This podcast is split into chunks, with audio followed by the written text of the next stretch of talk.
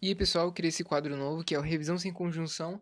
Hoje eu falo as coisas sem conjunção, praticamente, mas a intenção é mais fazer o áudio rápido. Então, constante de equilíbrio.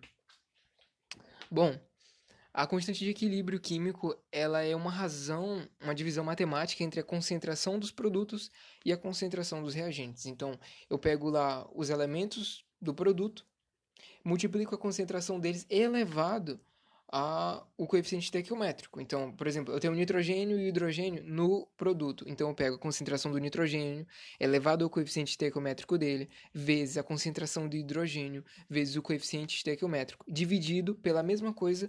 No caso, eu faço a mesma coisa nos reagentes e divido.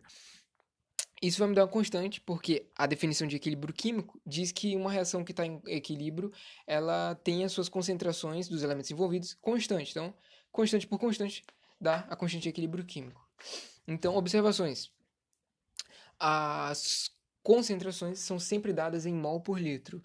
Outra coisa importante é que a temperatura é a única variável que pode alterar a constante de equilíbrio.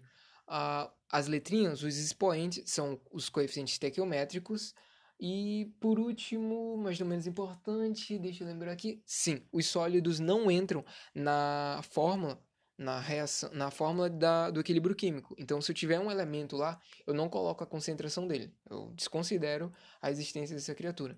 E outra coisa interessante, não interessante, mas crucial, eu posso dizer isso por experiência própria, é que ponte sobre rio é um ótimo macete para decorar a fórmula. Ponte sobre rio, produto sobre reagente.